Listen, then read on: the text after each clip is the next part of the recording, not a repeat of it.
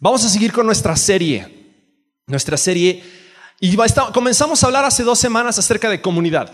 Alex comenzó estableciendo la base, ayudándonos a entender quién es Dios. Y es importante que entendamos claramente quién es Dios, porque cuando entendemos quién es Dios, entonces toda nuestra comprensión, todo nuestro entendimiento acerca de, de lo que Dios quiere para nosotros toma más sentido. Y comenzamos aprendiendo hace dos semanas atrás de que desde un comienzo Dios diseñó al ser humano para crecer y vivir en comunidad con Él.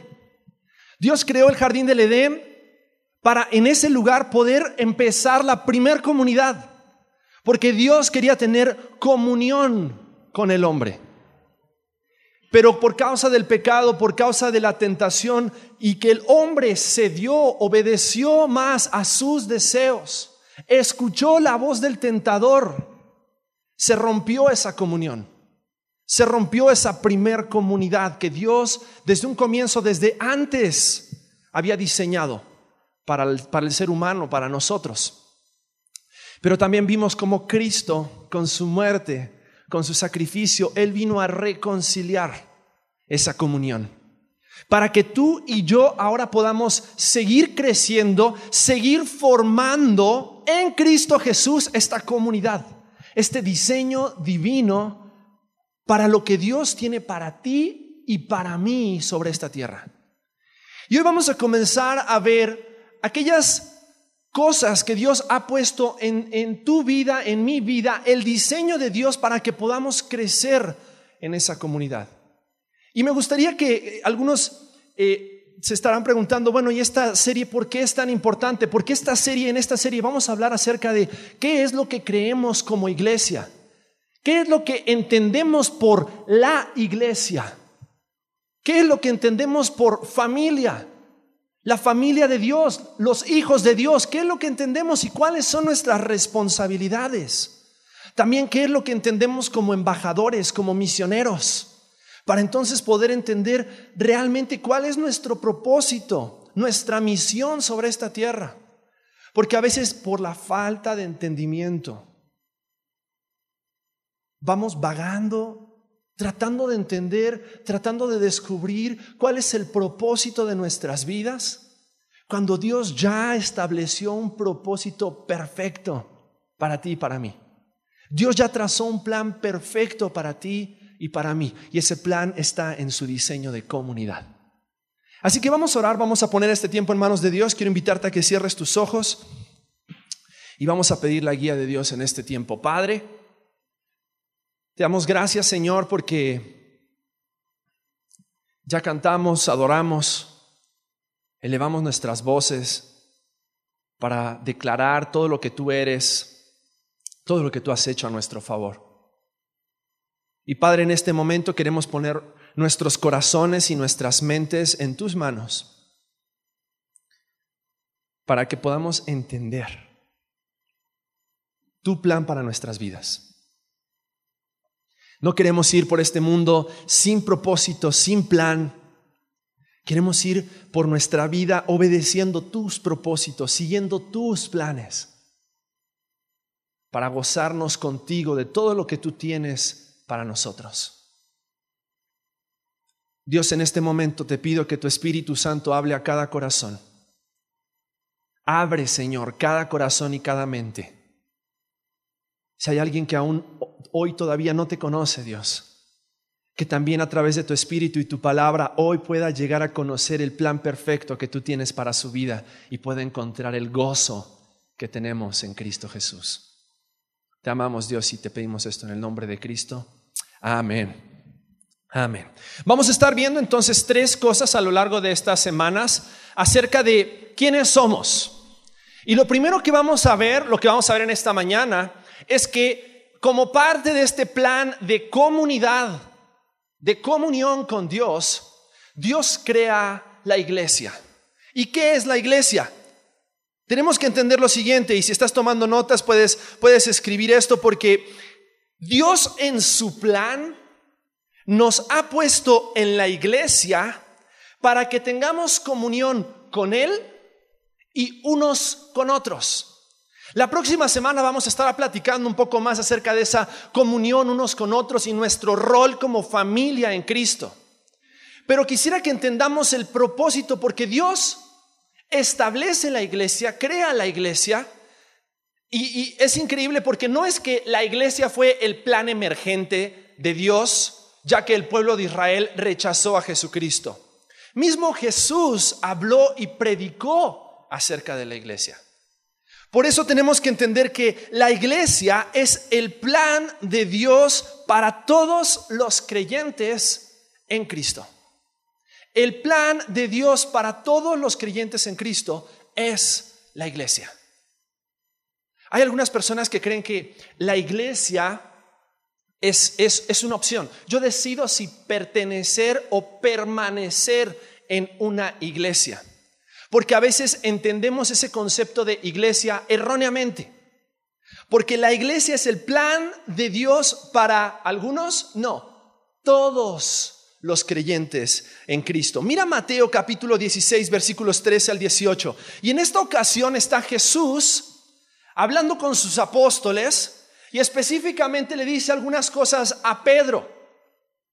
Y vamos a ver lo que Jesús le dijo a Pedro. ¿Por qué? Porque desde ese momento, desde antes de que Jesús muriera, desde antes de que Jesús anunciara aún su muerte, Jesús ya estaba anunciando acerca de la formación, de la fundación de la iglesia.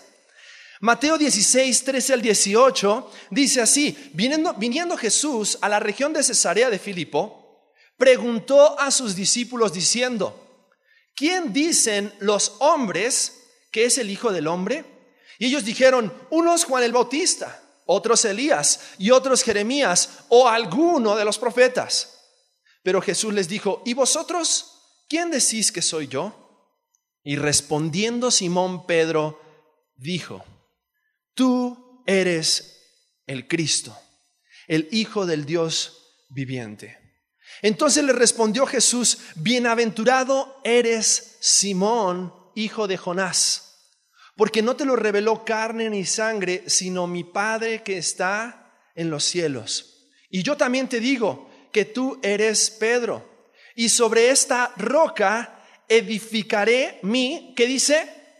Iglesia, y las puertas del Hades no prevalecerán contra ella estaba en el plan de Dios, establecer la iglesia como parte de su plan para hacer un impacto en este mundo. Por eso el plan de Dios para cada creyente, para cada hijo de Dios, es la iglesia. Porque tenemos que entender algunas cosas importantes acerca de esto. Jesús cuando él comenzó su misión y comenzó a, a trabajar y a predicar el Evangelio, Jesús no estaba buscando prosélitos. ¿Entendemos ese concepto? Jesús no solamente estaba buscando seguidores. Jesús no estaba haciendo campaña política. Jesús no ponía a los apóstoles en los puentes peatonales con banderas ahí de Loyola o de quien sea, sin hacer propaganda para ningún político, ni Pancho Domínguez, ni ninguno de esos, para que no digan, ah, eso lo dijo el del PRI. No. Jesús no estaba en eso. Jesús no estaba, no estaba eh, eh, haciendo propaganda y diciendo, hey, vengan porque yo les voy a dar frutos y torta y, y, vengan porque yo voy a multiplicar los panes y los peces o vengan porque, porque yo voy a hacer milagros, vengan porque Jesús no estaba buscando prosélitos. Jesús estaba predicando un mensaje de salvación, un mensaje de arrepentimiento. Vamos a ver más adelante el mensaje que predicó Pedro eh, Alex hizo mención de este mensaje hace dos semanas y fue un mensaje duro. Un mensaje donde Jesús quería que las personas se arrepintieran de su forma de vivir y comenzaran a vivir conforme al Evangelio. Jesús no estaba haciendo campaña, Jesús no estaba buscando seguidores, Jesús no era un líder político, Jesús no quería formar un partido, Jesús quería formar una familia. Por lo tanto, Jesús comienza a predicar y cuando él comienza a predicar, él ya conforme iba predicando y conforme iba trabajando en la vida de sus apóstoles, él estaba formando en ellos los pilares sobre los cuales se iba a edificar la iglesia más adelante. Piensa que Jesús le dedicó tres años de ministerio a esos apóstoles, a esos discípulos, y los discipuló, los formó, les enseñó, para que entonces, así como Jesús le dijo a Pedro, cada uno de estos apóstoles se convirtieran en los pilares de la iglesia.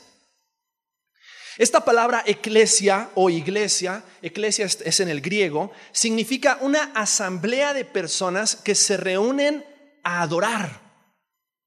Y esa primera asamblea se reunió en Hechos cuando Pedro, al ver la multitud en Hechos capítulo 2, comienza a predicar y cuando predica dice que miles de personas, miles de personas, aproximadamente tres mil personas se convirtieron a Jesucristo creyeron en el mensaje de Jesucristo. Mira lo que dice Hechos capítulo 2, versículos 43 y al 47.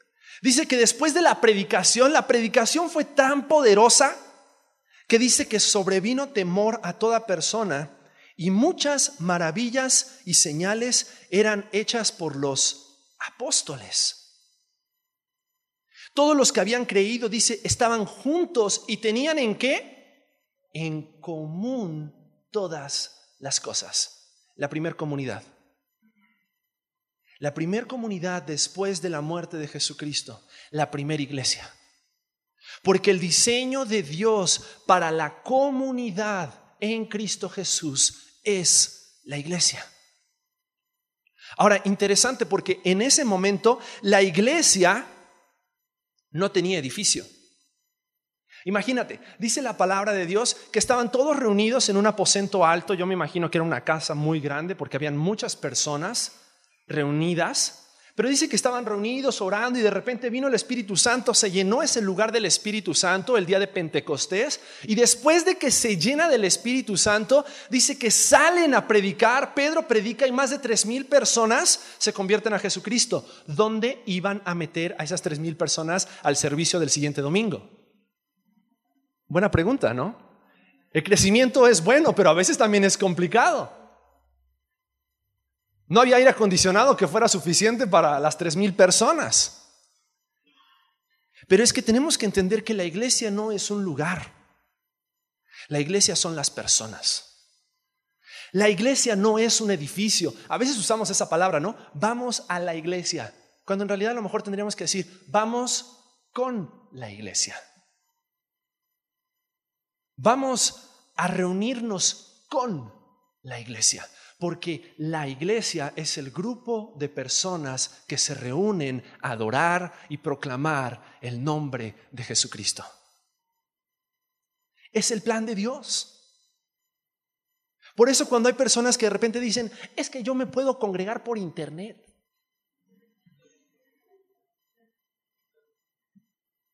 Es que yo veo enlace.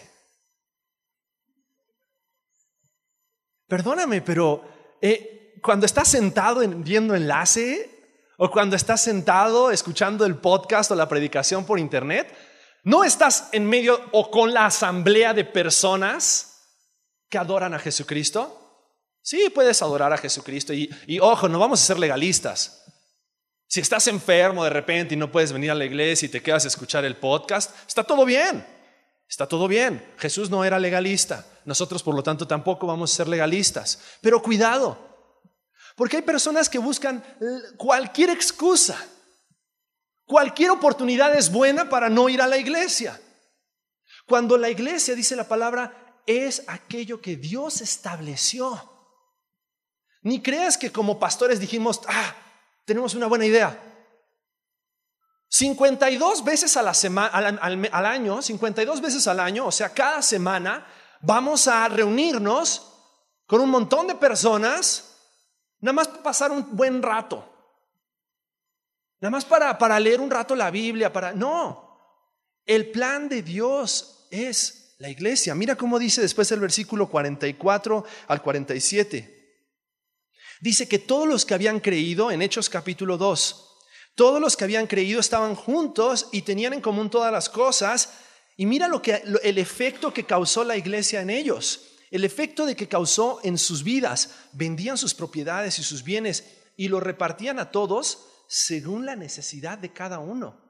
Porque este concepto de iglesia vino a trastornar a todos aquellos que habían creído en Jesucristo. Porque comenzaron a decir, ¿cómo puede ser posible que si mi hermano tiene necesidad, porque él ahora dice que ha creído en Cristo y le han quitado su trabajo, ¿cómo puede ser posible que yo que tengo trabajo, yo puedo estar disfrutando todas estas cosas y él nada? Entonces dice que comienzan a vender sus propiedades y lo repartían a todos según la necesidad de cada uno. Versículo 46 dice, y perseveraban unánimes, y mira, no dice una vez a la semana, dice, perseveraban unánimes cada día en el templo. Y partiendo el pan en las casas, comían juntos con alegría y sencillez de corazón alabando a Dios y teniendo favor con todo el pueblo, y el Señor añadía cada día a la iglesia los que habían de ser salvos. Y sabes, tenemos que entender un concepto importantísimo. La iglesia no son las dos horas que nos reunimos aquí cada domingo. La iglesia se desarrolla las 166 horas que tiene toda la semana. En la semana vivimos como iglesia. ¿Qué dice? ¿Se reunían cuántos días? Todos los días en el templo a orar. No solamente eso, sino que dice, después en las casas partían el pan y ¿qué hacían? Oraban de nuevo. Y juntos seguían compartiendo como iglesia. Como iglesia. Por lo tanto, tenemos que entender que la iglesia no es un edificio, no es una reunión. La iglesia, ¿quién es? Nosotros. Somos nosotros. Es el plan que Dios estableció para cada hijo de Dios. La iglesia somos nosotros. Desde el primer día eh, de, de esa primera iglesia, Dios ya tenía planeado el impacto que la iglesia iba a comenzar a hacer en el mundo entero. Porque esta primera iglesia comenzó en Jerusalén. Pero Jesús le había dicho a sus discípulos, a sus apóstoles, me seréis testigos en Jerusalén, en Judea, en Samaria y hasta lo último de la tierra. Hasta lo último de la tierra. Por lo tanto, como iglesia, tenemos esa reunión como esa misión como comunidad de extender el reino de Dios sobre esta tierra.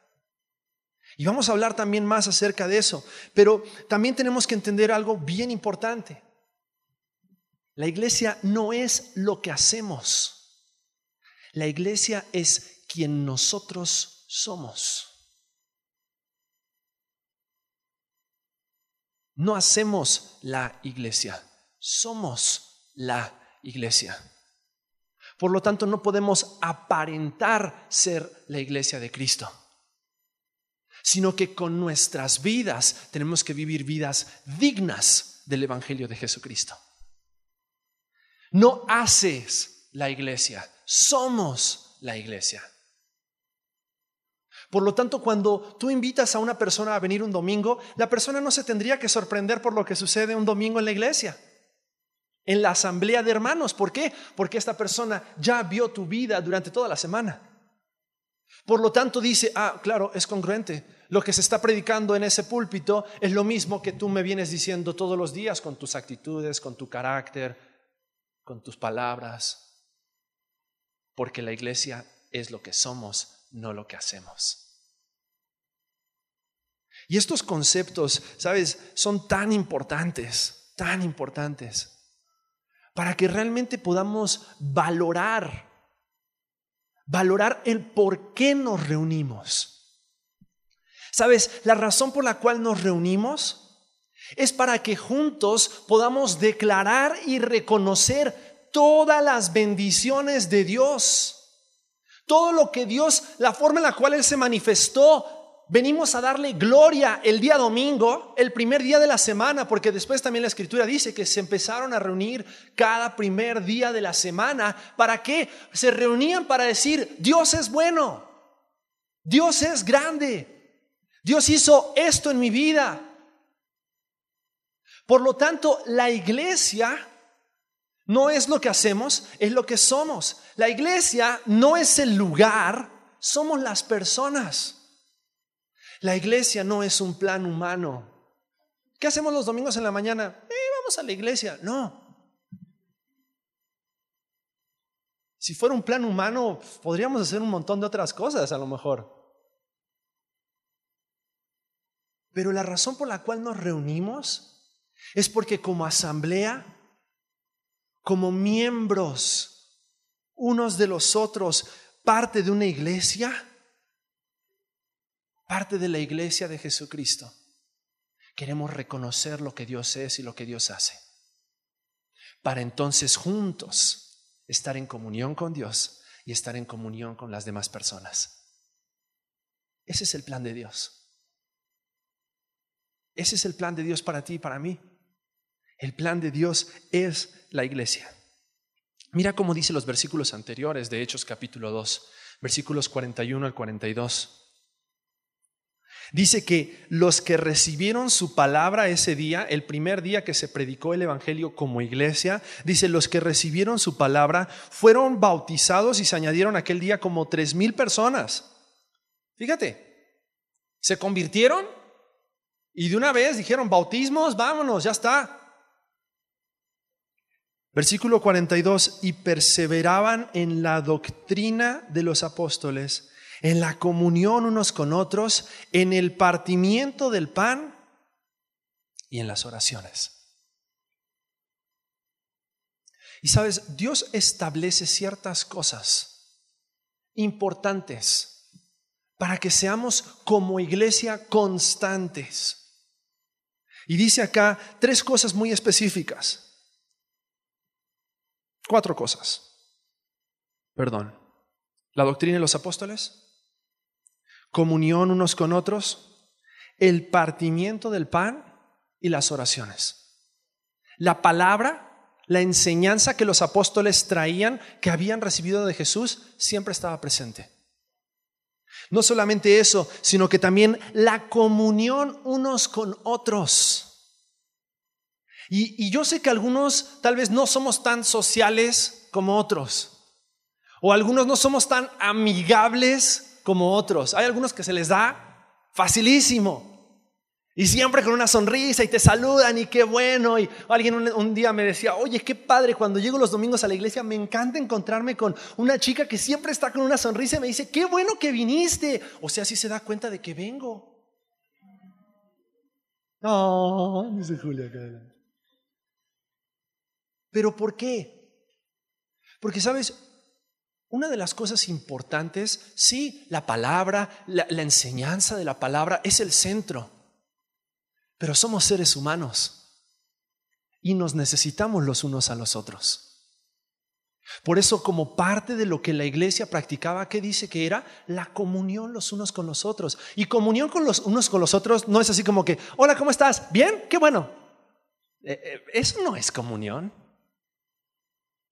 Eso no es comunión unos con otros. Vamos a profundizar un poco más la semana que viene, pero comunión unos con otros tiene que ver con, tiene que ver con no solamente saludar a la persona, sino realmente interesarte por la persona. Tiene que ver con, oye, ¿qué planes tienes hoy para comer? Te quiero invitar a mi casa. No porque la otra persona se esté muriendo de hambre, sino porque quiero compartir las bendiciones de Dios en mi vida contigo. Eso es comunión unos con otros. Comunión con unos con otros es decir, ¿cómo estás? Y no decir bien. ¿Cómo estás? Y esperar que la otra persona responda. Y si la otra persona responde mal, y si la otra persona responde estoy triste, y si la otra persona responde necesito ayuda, ah, déjame, déjame voy por Pablo porque él te puede ayudar. No, somos la iglesia. Y como iglesia es nuestra responsabilidad los unos con los otros. Es tu responsabilidad, es mi responsabilidad. Dice que eran constantes en la doctrina, en la comunión unos con otros, pero después dice otra cosa, dice en el partimiento del pan. Algunos utilizan esta expresión de el partimiento del pan para hablar acerca de que comían juntos. Sí, comían juntos, lo leíamos en los versículos que están más adelante. Pero ¿sabes también qué simboliza este partimiento del pan? Simboliza la comunión, simboliza las ordenanzas que Cristo también estableció. Las ordenanzas que Cristo estableció para que nosotros hagamos memoria de quién es Él y de lo que Él hizo por nosotros. ¿Recuerdas ese momento cuando Jesús partió el pan con sus apóstoles? Y les dijo, tomad, comed, esto representa mi cuerpo, que por vosotros es partido. Y establece la ordenanza de la Santa Cena que nosotros, que nosotros participamos cada semana, cada mes, una vez al mes, la primera semana de cada mes. ¿Por qué? Porque queremos seguir la ordenanza y hacer memoria, hacer memoria de lo que Cristo hizo por nosotros. Otra ordenanza de la palabra que nosotros practicamos es el diezmo. ¿Y por qué practicamos el diezmo? Porque Dios lo instituyó. Dios lo instituyó. Y nosotros como iglesia, como iglesia queremos obedecer lo que dice la palabra. Quiero leerte un pasaje porque a veces hay, hay mucha confusión acerca de este tema. En Deuteronomio capítulo 14, versículo, a partir del versículo 22, quiero leerte algunos versículos. Y quiero que entendamos qué significa que somos la iglesia. Mira lo que Dios le dice al pueblo de Israel específicamente aquí en este pasaje. Y le dice, indefectiblemente diezmarás todo el producto del grano que rindiere tu campo cada año. Y comerás delante de Jehová tu Dios en el lugar que él escogiere para poner allí su nombre, el diezmo de tu grano, de tu vino y de tu aceite y las primicias de tus manadas y de tus ganados, para que aprendas a temer a Jehová tu Dios. ¿Cuándo? Mira lo que dice después en el versículo 27. Dice, y no desampararás al levita que habitare en tus, en tus poblaciones. Los levitas en ese tiempo eran quienes ejercían el sacerdocio, quienes ejercían la, eran los que organizaban y ejercían la adoración, los sacrificios a Jehová. Eran los pastores, los ministros de ese tiempo. Dice, no desampararás al levita que habitar en tus poblaciones porque no tiene parte ni heredad contigo, al fin de que cada tres años sacarás todo el diezmo de tus productos de aquel año y lo guardarás en tus ciudades, y vendrá el levita que no tiene parte ni heredad contigo, y el extranjero y el huérfano y la viuda que hubiera en tus, en tus poblaciones, y comerán y serán saciados para que tu Dios te bendiga en toda obra que tus manos hicieran. Y por eso la palabra después en el Nuevo Testamento nos enseña y nos dice, Dios ama al dador alegre. Porque Dios bendice. Cuando nosotros en el temor de Dios le damos a Dios lo que a Él le pertenece. Cuando nosotros en el temor de Dios seguimos el plan de Dios para nuestras vidas, para su iglesia.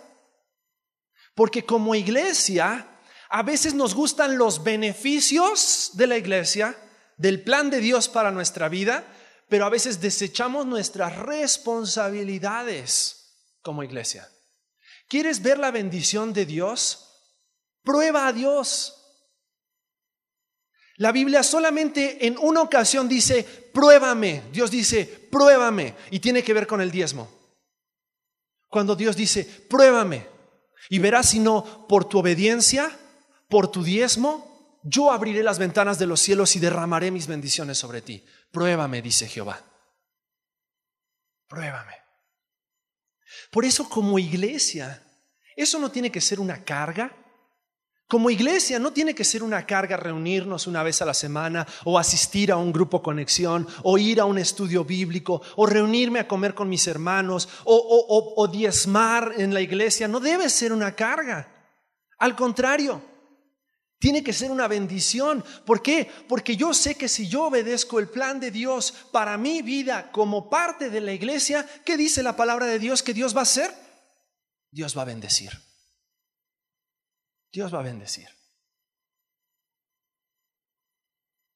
Y Dios es fiel. Por eso Él estableció dentro de su plan que tú y yo no seamos llaneros solitarios en esto de la vida cristiana. Dios no dijo, bueno, voy a salvar a Raúl y a ver cómo le hace. O, voy a salvar a, a, Jorge y a ver cómo le hace. Voy a salvar a Lisette y a ver cómo le hace. Dios dijo, voy a establecer mi iglesia para que juntos entiendan que tengo un plan para ellos y que si ellos siguen mi plan, mis bendiciones van a estar sobre ellos. ¿Por qué? Porque Dios dice, Él prefiere la obediencia que los sacrificios. Y vuelvo al concepto, no es lo que hacemos, es quienes somos. Es más importante lo que nosotros somos, lo que nosotros sabemos que como iglesia debemos ser. Entonces, hacer va a ser un resultado natural de quien nosotros somos. Entonces entendemos que la iglesia es el plan de Dios para todos los creyentes en Cristo. Pero en segundo lugar, la iglesia es una, porque tenemos un mismo espíritu. Y miren lo que dice 1 Corintios capítulo 12, versículos 6 al 13. Hay muchas locaciones o muchos grupos que se reúnen como parte de la iglesia de Cristo, pero la iglesia es una. Mira cómo dice 1 Corintios capítulo 12, versículo 6. Dice, hay diversidad de operaciones, pero Dios que hace todas las cosas en todos es Él mismo.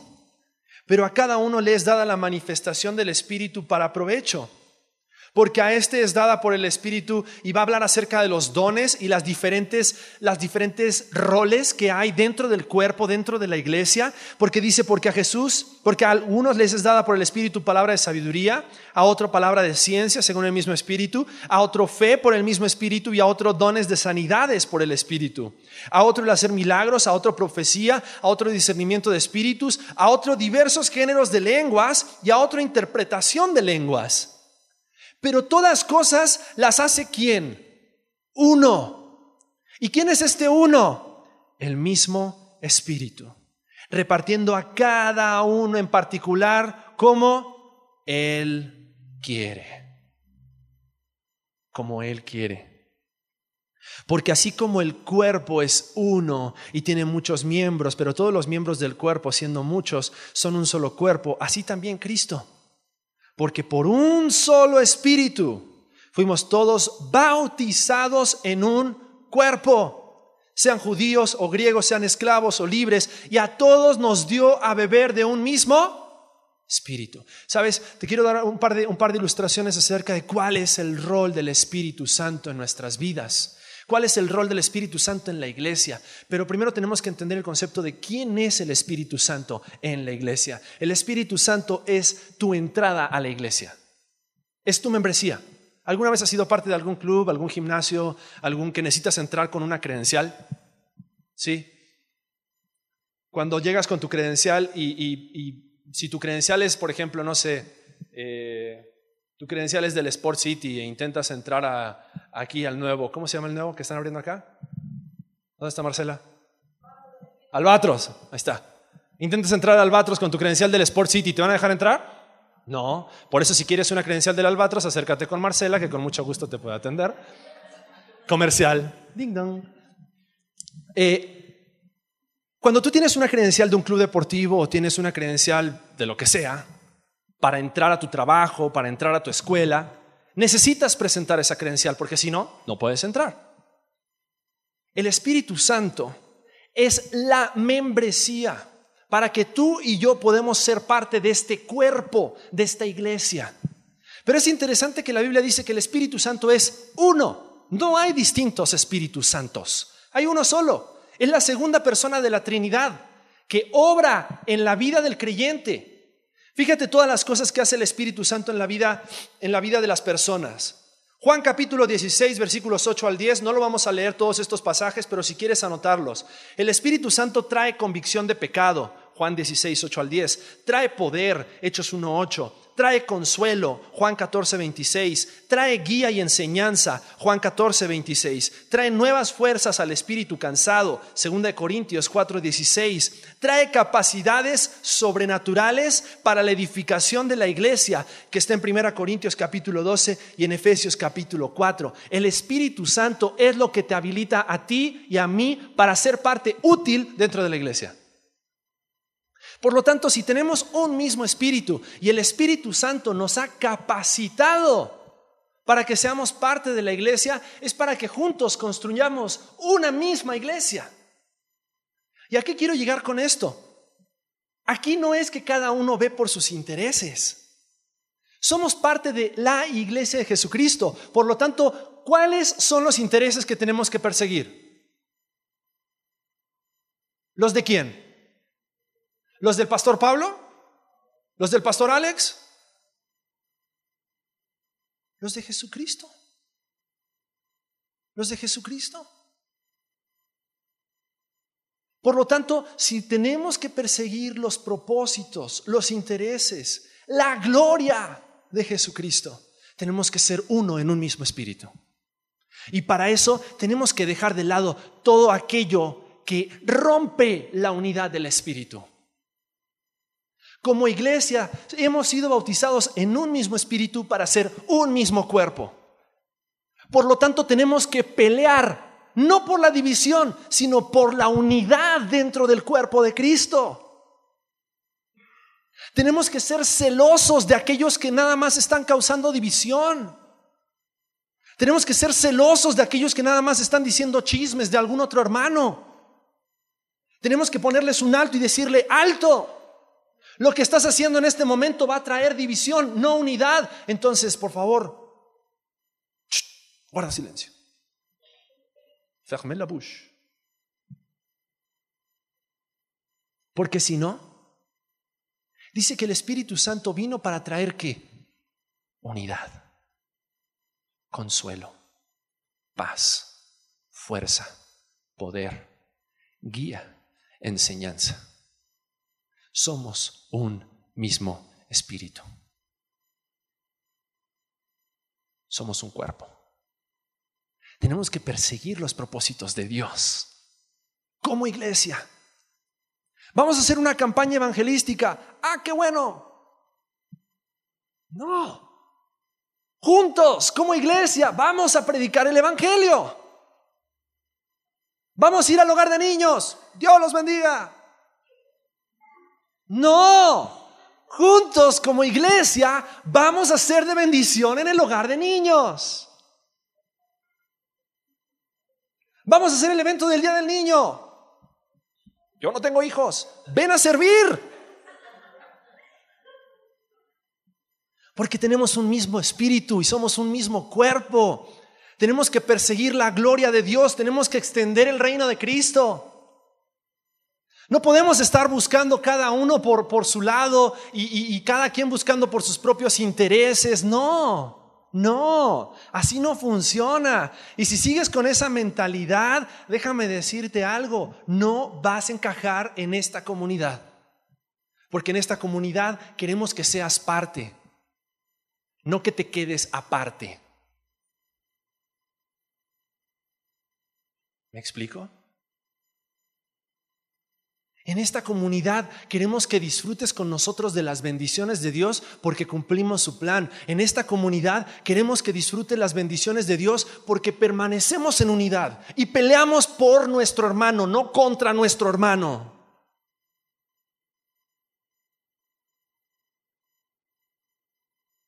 Y queremos construir en el nombre de Jesucristo la iglesia que Él quiere que seamos. La iglesia que deseas tener, cantábamos. Déjanos ver, Dios, la iglesia que deseas tener. ¿Sabes cuál es la iglesia que Dios quiere, que, quiere tener? Una iglesia que está dispuesta a seguir su plan, seguir el diseño que Él trazó para la iglesia. Una iglesia que vive en unidad, porque el Espíritu Santo es que nos une, porque tenemos un mismo espíritu.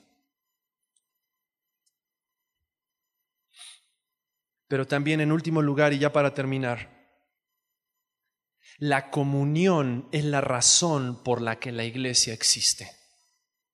La comunión.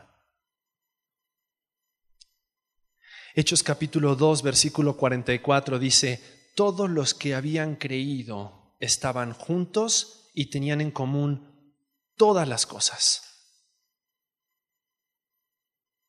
Todas las cosas. Vendían sus propiedades y sus bienes y los repartían a todos según la necesidad de cada uno, y perseverando unánimes cada día en el templo y partiendo el pan en las casas, comían juntos con alegría y sencillez de corazón, alabando a Dios y teniendo favor con todo el pueblo. Y el Señor añadía cada día a la iglesia los que habían de ser salvos. Déjame decirte algo. Dios quiere agregar más personas a tener comunión con Él. Pero Dios va a agregar más personas a tener comunión con Él a las iglesias, en las iglesias, en los cuerpos que están creciendo sanos. Sanos. Dios quiere traer más personas al conocimiento de Cristo. Pero Dios quiere que esas personas aprendan de creyentes fieles, no de creyentes que le roban a Dios. Dios quiere que esos nuevos creyentes aprendan de creyentes obedientes, no de creyentes que hacen su voluntad. Dios quiere que esos nuevos creyentes aprendan de creyentes que están dispuestos a poner a Dios como el centro de sus vidas, no solamente de sus reuniones. ¿Me explico? El centro de tu vida. Porque somos la iglesia y la cabeza es Cristo. Y Cristo diseña esta iglesia para que tú y yo podamos tener comunión. La próxima semana vamos a hablar acerca de lo que implica esa comunión. De cómo como hijos de Dios tenemos responsabilidades no solo para con Dios, no solo para con el pueblo en general de dar a conocer a Jesucristo, sino que también tenemos responsabilidades los unos para con los otros. Porque somos iglesia, sí, pero también somos familia. Y vamos a hablar acerca de eso la próxima semana.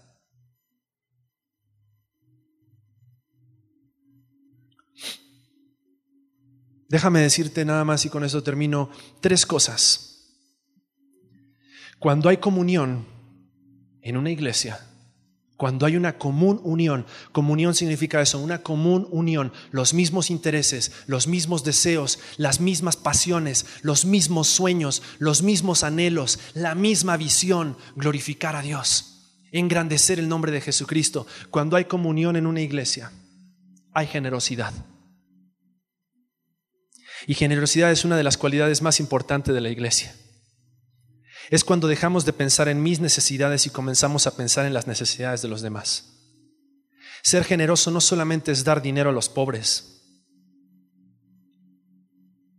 es la actitud de un corazón desarraigado que comienza a pensar y a buscar las oportunidades de ser de bendición para los demás.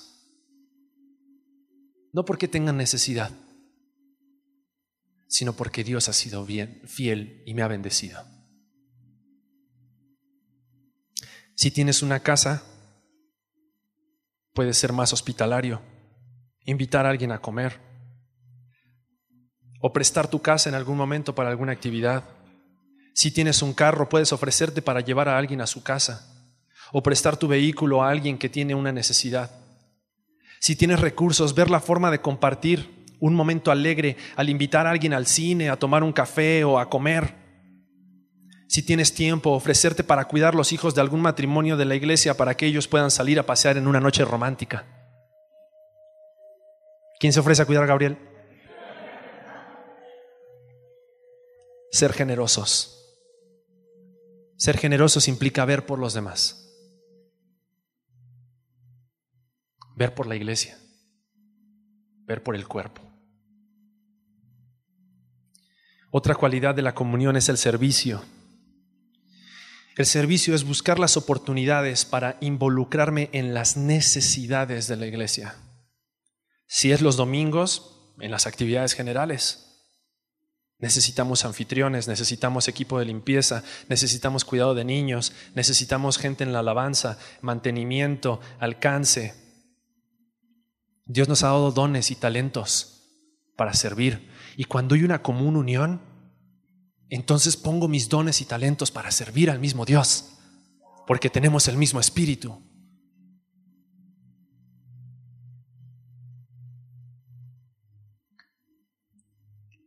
donde no estoy buscando que me amen por lo que hago, sino que sirvo porque los amo. Eso es servir. También hay sumisión cuando hay comunión. Sumisión es una de las cualidades más importantes de la comunión. Porque si sabemos que tenemos en común todas las cosas y tenemos en común un mismo Dios, Estoy dispuesto a someterme a la autoridad de Dios primeramente, pero también estoy dispuesto a someterme a la autoridad en la iglesia, al liderazgo en la iglesia. Porque estoy dispuesto a seguir el liderazgo que Dios ha puesto para glorificarle a Él. Porque entiendo que ese liderazgo está sometido a la guía de Dios para la iglesia y de esta manera busca reconocer la autoridad de Dios en mi obediencia. Sabes, no hay tal cosa como creo en Dios, tengo mi relación con Jesús, pero no necesito de la iglesia. Eso es egoísta, orgullo. Porque si creemos que somos parte de un cuerpo en Cristo Jesús, entonces no es que necesitas o no de la iglesia, eres parte de la iglesia. Y como parte de la iglesia, hay miembros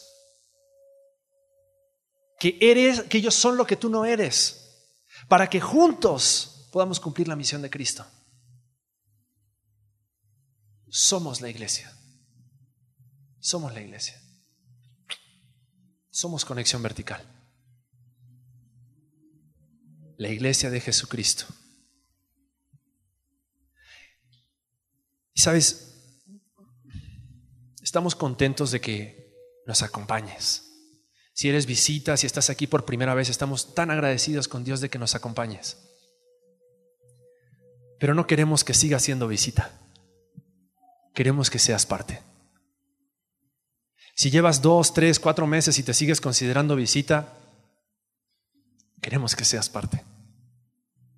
Queremos que seas la iglesia y como parte de esta iglesia, este cuerpo local de Cristo en el pueblito, conexión vertical, queremos juntos cumplir el propósito de Dios, el plan de Dios como su iglesia.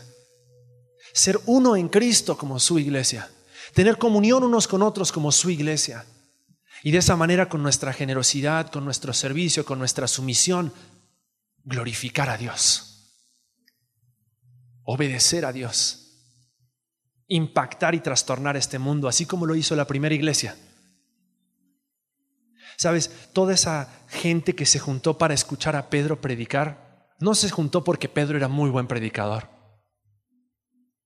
Se juntaron porque vieron a personas comunes y corrientes que habían sido llenos del Espíritu Santo y algo estaba pasando en sus vidas.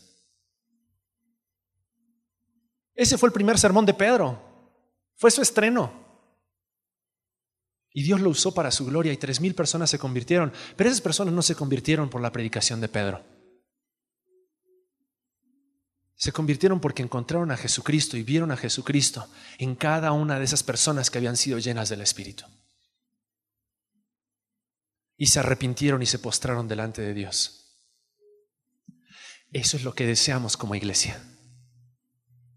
Que las personas puedan ver en ti a Cristo que puedan ver en ti la iglesia. Por lo tanto, cuando vengan a la reunión del domingo, digan, wow, un montón de personas como tú, que aman a Dios, adoran a Dios, conocen a Dios, obedecen a Dios, demuestran a Dios con sus vidas. Wow, yo quiero ser parte de esta iglesia. Yo quiero ser parte de una comunidad planeada y establecida por Dios para dar a conocer a otros sus riquezas y sus bondades. Eso creemos, eso somos, eso queremos que tú seas con nosotros. Quiero invitarte a que cierres tus ojos. A lo largo de estas próximas tres semanas,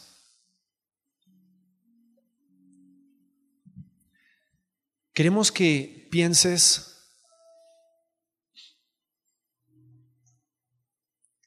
si este es el lugar en el cual Dios quiere que tú te comprometas como su iglesia para ser obediente, seguir su plan.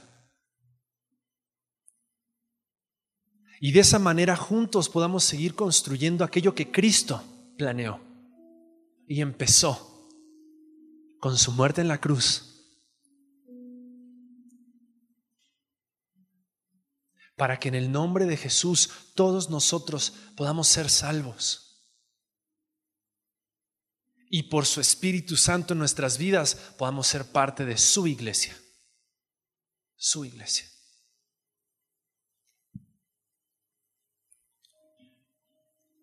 Si ese es tu deseo, queremos que a lo largo de estas tres semanas tú, tú absorbas, recibas lo que vas a escuchar y al mismo tiempo asumas un compromiso con Dios. De decir, Dios, no quiero seguir vagando por iglesias. Quiero ser la iglesia. Y quiero ser parte de esta comunidad, de esta iglesia en Cristo, en conexión vertical. Quiero ser usado por ti. Quiero glorificarte a ti.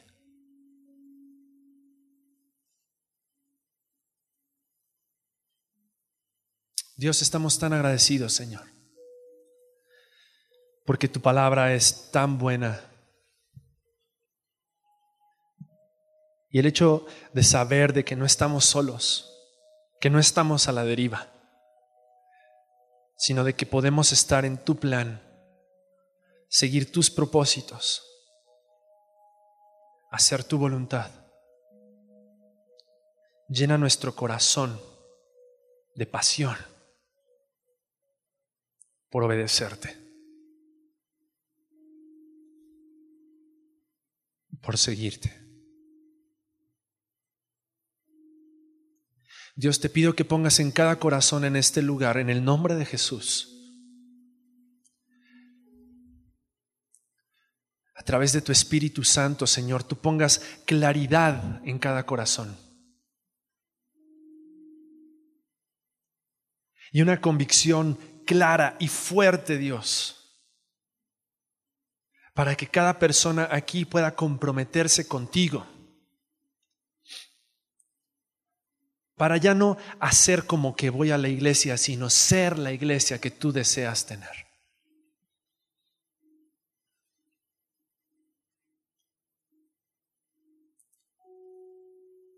Dios, tú has repartido dones, has repartido talentos, Has repartido, Señor, también cualidades especiales en medio de todo este grupo. Te pido, Dios, que cada uno podamos ser obedientes en ponerlos en tus manos, para tu gloria, para tu servicio. Queremos ser fieles. Queremos ser buenos administradores de lo que tú nos das.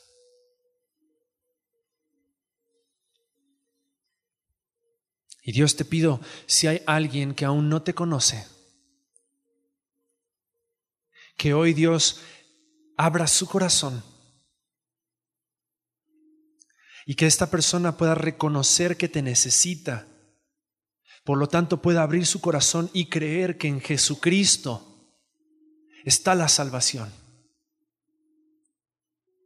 Y en Jesucristo está tu plan perfecto para su vida. Te amamos, Dios. Y te pedimos, Señor, por esto. En el nombre de Cristo Jesús.